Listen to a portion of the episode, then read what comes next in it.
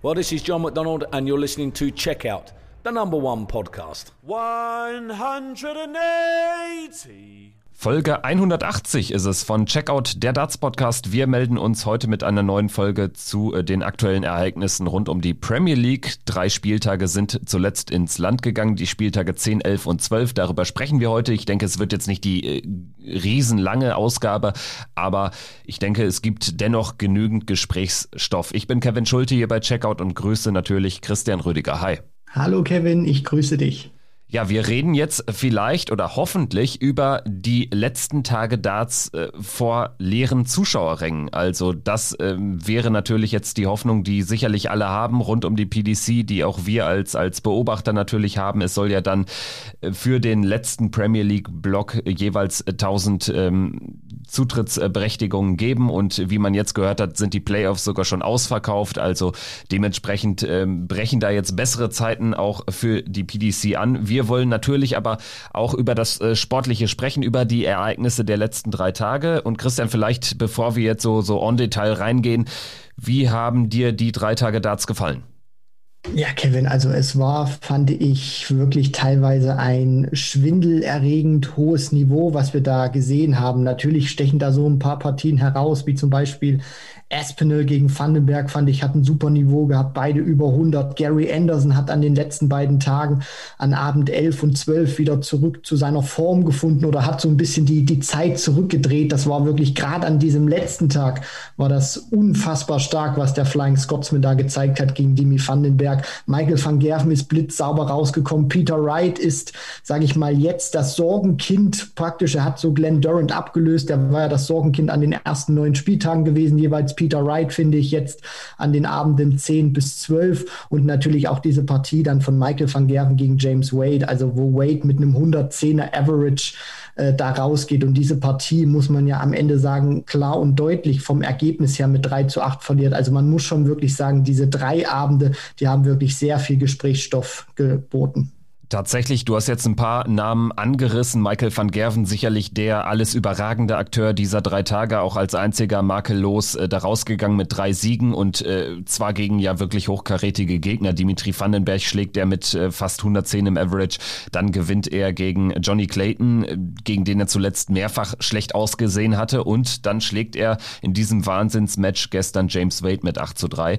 Also das äh, fand ich sehr interessant zu beobachten. Peter Wright sicherlich auch ein Thema, ähm, das wir uns näher mal anschauen sollten, denn der war ja wirklich unter ferner Liefen mit drei Niederlagen, aber auch mit schlechten Leistungen. Josse de Sousa hat wieder überzeugt, mehr als überzeugt.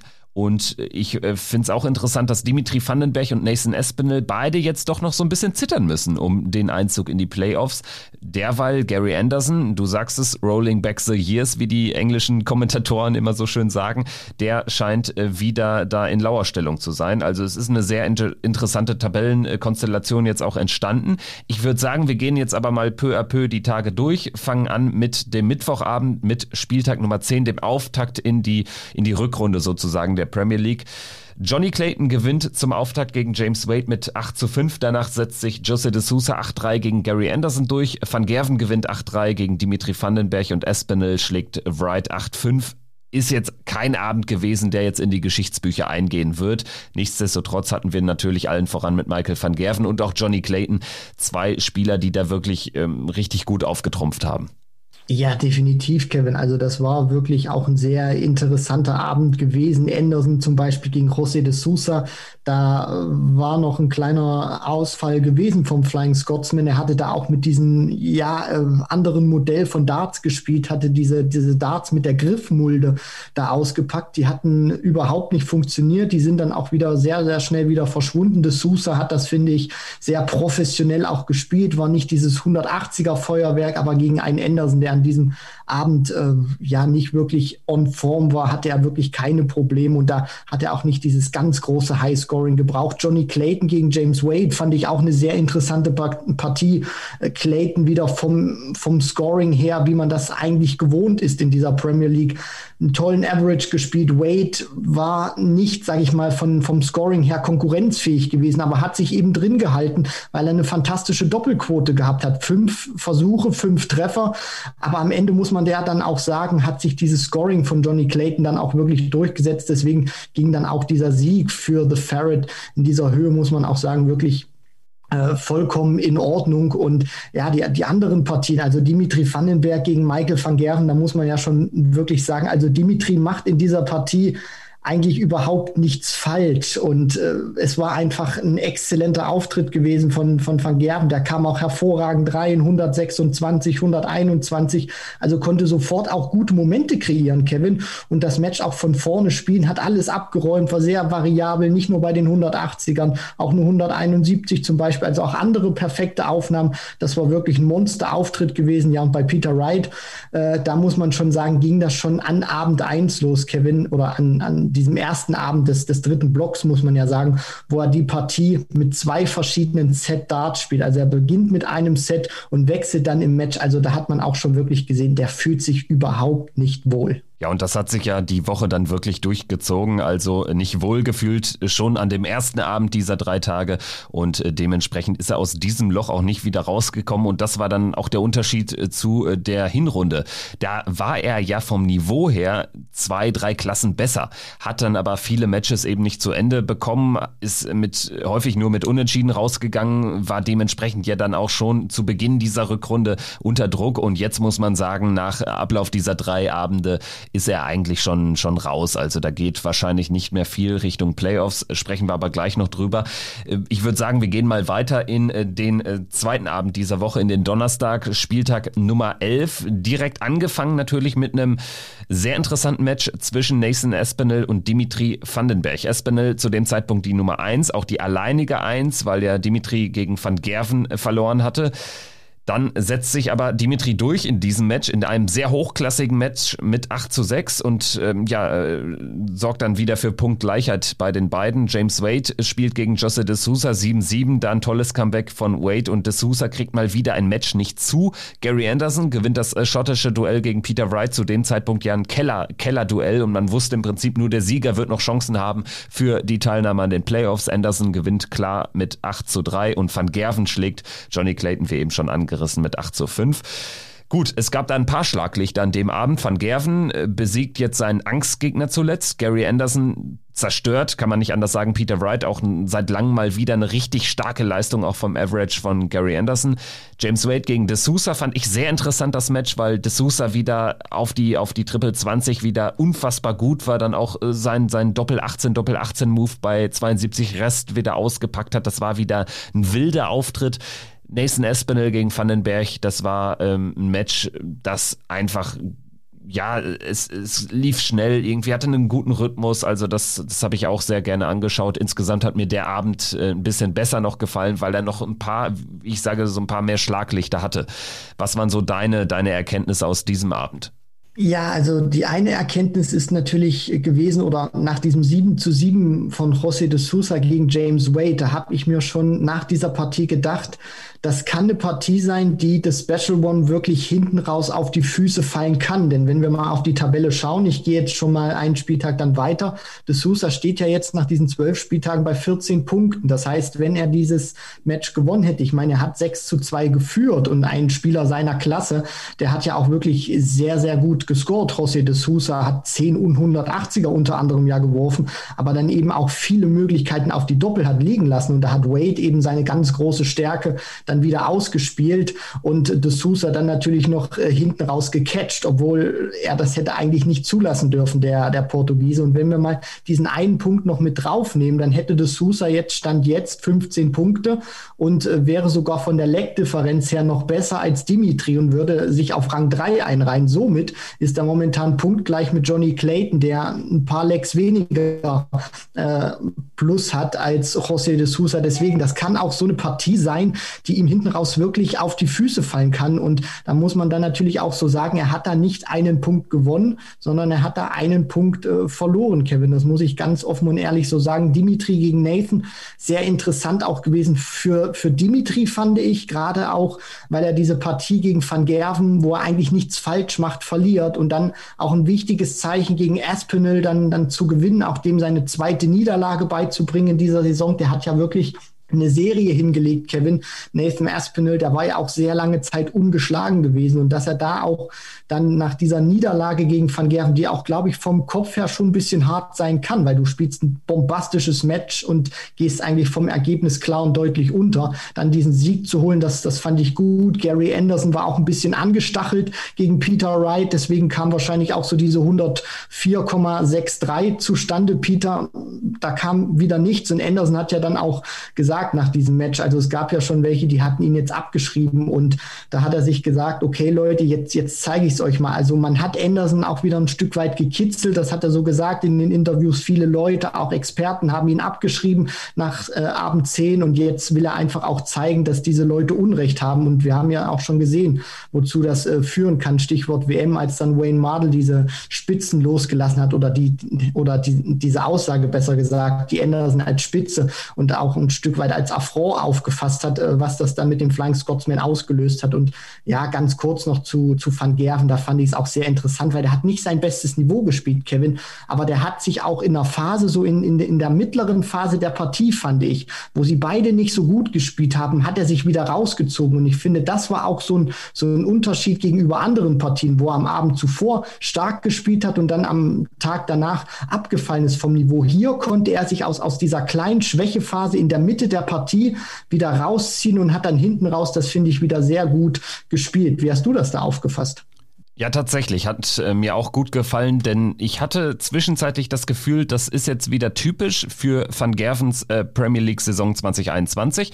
Er spielt überragend an dem Abend zuvor und danach geht's steil bergab. Ich hatte das auch, äh, wir hatten, wir hatten kurz äh, zuvor ja auch noch Kontakt und hatten, äh, da hatte ich dir, glaube ich, auch noch gesagt, so, es würde mich nicht wundern, wenn Van Gerven jetzt irgendwie ein 90er Average spielt. Jetzt war es genau. eine 95, aber er hat es am Ende ja dann auch kontrolliert gewonnen, weil Clayton jetzt auch, äh, das war natürlich an, an anderen Abenden dann auch so oder generell in der letzten Zeit so, dass der Gegner dann äh, sowas auch noch stärker ausgenutzt hat. Das war ja Clayton nicht gelungen. Und deswegen äh, würde ich behaupten, war dieser Sieg vielleicht sogar der wichtigste der ganzen Woche. Denn Van Gerven hat auch mit seinem 1B-Spiel gegen einen starken und immer noch äh, formstarken Johnny Clayton gewonnen. Ja, absolut. Und das ist ja dann auch nochmal so ein, so ein Sieg, der in diesen Facetten auch, glaube ich, Van Gerven nochmal mehr Auftrieb gibt, weil er halt A, dieses Gefühl jetzt auch gesehen hat oder oder verspürt hat, nach diesem Riesenauftritt gegen Dimitri Vandenberg, einen Abend später gegen Clayton, jetzt nicht vollkommen eingebrochen zu sein. Er hat sehr emotional auch, finde ich, gearbeitet. Also man merkt auch, dass er sich versucht hat, an jedem guten Moment, den er kreieren konnte, sich hochzuziehen, sich, sich zu pushen und das ist ihm auch gelungen. Und gerade dann auch dieser, dieser Wechsel, er kommt sehr gut rein, dann hat er wirklich eine Phase, wo er für, für seine Verhältnisse auch nichts trifft. Und das hat man auch ein Stück weit an seiner Körpersprache dann gesehen. Aber trotzdem schafft er es, sich dann nochmal rauszuziehen und dann am Ende wirklich ein ordentliches Match zu spielen, wenn man es gesamt betrachtet äh, sieht. Und dann natürlich, wenn man einzelne Phasen sich dann nochmal im Detail anguckt, wo er dann wirklich auch wieder bombastisch gespielt hat, nur dann eben diese mittlere Phase nicht so richtig gepasst hat und dann trotzdem gegen Johnny Clayton auch dann noch ein weiterer Faktor gegen einen Spieler, der ihn in der Vergangenheit sehr oft bezwingen konnte, sehr oft ärgern konnte, den dann natürlich auch wieder zu bezwingen. Also ich glaube, in vielerlei Hinsicht wird dieser Sieg Michael van Gerven in seinem Selbstvertrauen noch weiter nach oben gebracht haben. Und ich meine, er hat ja dann, wenn wir uns dann mal die Interviews auch angeguckt haben, gerade dann auch nach dem dritten Abend, der hat schon wieder die ein oder andere Spitze losgelassen, wo ich sage, muss das wirklich sein? Also Selbstvertrauen schön und gut, Kevin, aber es teilweise so zu übertreiben mit den Worten, finde ich auch für einen Michael van Gerven, auch wenn wir es kennen, ein bisschen grenzwertig ich weiß auch gar nicht, ob es ihm unbedingt hilft, dass er da jetzt nochmal so, so, so einen rausbläst. Ich hätte es fast cooler empfunden, wenn er irgendwie ein sehr lockeres, ein sehr cooles Statement abgeliefert hätte. Gerade jetzt äh, sind jetzt auch nochmal mehr als zwei Wochen Pause bis äh, zu der entscheidenden Phase der Premier League. Und das äh, wäre vielleicht sogar noch cooler gewesen, weil jetzt sind natürlich wirklich alle Augen dann auf ihn gerichtet, weil wenn er jetzt äh, tatsächlich wieder in so ein kleines Loch fallen sollte und sich irgendwie äh, dann nur in die Playoffs zittert oder generell die Premier League einfach nicht gewinnt, dann wird man immer an diesen 7. Mai denken und an die Aussagen von dort. Das ist richtig. Und das ist auch so ein bisschen die Befürchtung, die ich habe, Kevin, dass ihm diese Worte auch auf die Füße fallen könnten. Also ich möchte das mal ganz kurz auch ein bisschen wiederholen, was Van Gerven da so in diesen drei Tagen vom Stapel gelassen hat. Ich meine, drei Spiele, drei Siege, zwei richtig gute Leistungen und eine Partie gegen Clayton, die auch vom Kopf her er sehr gut gemeistert hat. Ich meine, er hat allen Grund natürlich zur Freude. Aber dann zu sagen, es gibt in der Premier League oder in dem aktuellen Starterfeld sehr viele langweilige Spiele, Spieler. Äh, wenn er sein bestes Spiel spielt, das weiß auch der Rest, ist er der Beste. Da kommt nicht mal ein Gervin Price ran, kann ihm das Wasser reichen. Ähm, das sind natürlich so Aussagen, wo, wo ich mir denke, wer ist denn der aktuelle Matchplay-Champion? Wer ist denn momentan noch der aktuelle Premier League-Champion? Wer ist denn der aktuelle Weltmeister oder die aktuelle Nummer eins der Welt? Also Van Gerven hält keinen dieser drei großen Titel momentan, ist da auch, äh, hat da auch keine gute Figur abgegeben. Letztes Jahr zum ersten Mal die Playoffs in seiner Geschichte verpasst, seitdem er dabei ist, Michael van Gerven. Und da hast du vollkommen recht, Kevin. Also wenn der jetzt an Abend 13, wenn die, wenn die, wenn die Fans wieder zurück sind, wenn er da eine Partie spielt äh, und die er ja auch schon gezeigt hat in, in dieser Premier League des Öfteren, wo da das Qualitätspendel bei ihm wieder deutlich nach unten ausschlägt, dann sind natürlich die ersten oder die, die, äh, dann, dann wird er natürlich sofort wieder an diesen Aussagen, die ich teilweise auch ein bisschen für überspitzt halte. Also, dass, dass, dass er sich hinstellt und sagt, er ist es leid, Spiele zu verlieren, das nehme ich ihm vollkommen ab und dass er das natürlich auch wieder aus seiner Sicht gerade rücken möchte. Aber dann zu, zu sagen, es gibt langweilige Spiele, also ich finde, kein einziger Spieler in dieser Premier League ist für mich langweilig, weder von, von, von seinem Charakter noch von seinem Spiel und dann zu sagen, er ist der Beste, wenn er sein Niveau spielt. Also ganz ehrlich, wir wissen, was ein Price spielen kann, wenn der in Topform ist, was ein Wade spielen kann, wenn der in Topform ist, was ein Vandenberg spielen kann, um da jetzt Nummer drei zu nennen. Von, von den anderen möchte ich jetzt gar nicht anfangen. Da wissen wir auch, wie bombastisch die spielen können. Also da finde ich ganz ehrlich, vielleicht sollte er hier und da mal ein bisschen Medientraining vielleicht machen, um da das ein oder andere Wort ein bisschen kalkulierter äh, rauszuposaunen, weil er wird einfach an diesen Aussagen gemessen und wenn er jetzt wieder einen schlechten Auftritt hat, dann äh, ja, muss er sich wieder einiges anhören bin ich komplett anderer Meinung. Ich finde, er sollte sich uns den, er sollte sich nicht den Gefallen tun, ein Medientraining zu nehmen. Dann hätten wir nämlich viel weniger zu besprechen. Also ich glaube, das ist etwas, was im Darts äh, unfassbar erfrischend ist, dass die Leute tatsächlich, und mal Michael van Gerven ist sicherlich einer von denen, Klar kann man danach darüber streiten über diese Aussagen und wir aber, kritisieren aber, ihn auch manchmal Kevin, dafür. aber Kevin, ja. Ganz kurz, also Medientraining ist vielleicht ein bisschen überspitzt, aber hältst du es für, für angemessen, wenn sich Van Gerven, der ja sehr frei von, von der Leber redet, dann hinstellt und sagt, es gibt in der Premier League langweilige Spieler? Also ich finde, da sollte er seine Worte hier und da schon ein bisschen mal dosierter einsetzen, weil äh, das, das finde ich einfach so, ist, ist meiner Meinung nach auch ein bisschen unpassend und auch respektlos gegenüber den, den anderen Spielern. Ja, ich teile die Meinung von Michael van Gerven nicht und bin äh, ganz deiner Meinung und sage auch, es gibt keinen langweiligen Spieler da. Ich weiß auch gar nicht, was das für eine Definition sein soll. Also äh, gerade diese Premier League ist ja unfassbar bunt und so und man kann Langeweile als Begriff auch nicht darauf anwenden, dass irgendwie jedes Jahr die gleichen spielen würden und sich an der Spitze nichts tut. Also das ist ja im Dartsport äh, ganz anders als in vielen anderen Sportarten.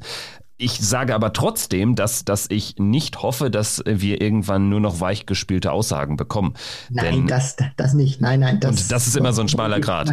Ne? Ja, genau, genau. Aber aber vielleicht hier und das, das ein oder andere Mal ein bisschen überlegen, welches Wort ich vielleicht raushauen könnte und nicht immer so komplett weg von, von, der, von der Leber, weil ich habe so teilweise den, den Eindruck, Van Gerven sagt erst was und denkt dann drüber nach. Vielleicht auch bei gerade jetzt so boring Players erst nachdenken, dann sagen. Äh, das wäre vielleicht so mein Tipp an, an MVG. Ja, tatsächlich, ich hatte ja auch gesagt, ne, dass er da aufpassen muss bei solchen Aussagen. Er ist ja schon auch mit solchen Aussagen das ein ums andere Mal auf die Füße gefallen. Peter Wright allerdings auch. Der hat gesagt, ähm, dass im Prinzip, ja, oder er hatte im Prinzip Michael van Gerven auch die Qualität abgesprochen und sich selbst da in sein sehr hohes Licht geworfen. Und jetzt fällt er da äh, auf solche Aussagen natürlich auch zurück, weil aktuell gerade gar nichts geht und er wahrscheinlich in dieser Premier League auch nicht mehr viel reißen wird. Man muss natürlich jetzt vielleicht auch ein bisschen gerade rücken. Michael van Gerven hat die Aussagen nach dem Sieg gegen Johnny Clayton ja getroffen und gegen James Wade dann sogar leistungstechnisch nochmal ein richtiges Statement gesetzt. Also ich äh, war eben auch durcheinander. Das war ja schon ein Tag, Tag, äh, Tag zuvor. Also dementsprechend, ähm, ja, wird man jetzt aber natürlich trotzdem auf ihn schauen. Wie kommt er aus dieser sehr langen Pause heraus? Das ist ja jetzt auch eine sehr besondere Premier League einfach. Dann gibt es diese blockweisen Spieltage.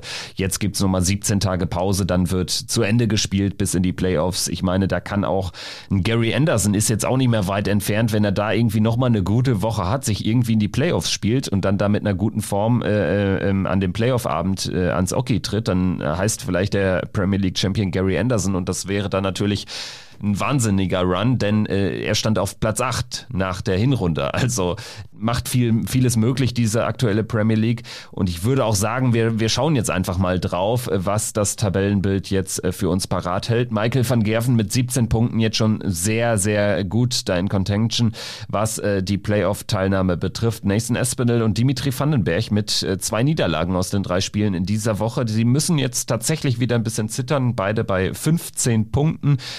Josse de Sousa spielt sich aktuell virtuell auf einen Playoff-Platz, 14 Punkte. Johnny Clayton fällt raus, ebenfalls 14 Punkte. Gary Anderson 12 Punkte. Da sieht man trotz zwei Siege in Folge, er muss immer noch ein bisschen was aufholen. James Wade fällt raus von Platz 4 auf 7 in einer Woche. Nur noch 11 Punkte da und äh, tatsächlich äh, sehe ich auch ja, so ein bisschen die Gefahr, wenn er jetzt selbst gegen, gegen Van Gerven für ihn untypisch krass scored und trotzdem nicht im entferntesten an etwas Zählbares kommt. Das sind natürlich die Spiele, die dann hinten raus auch wehtun.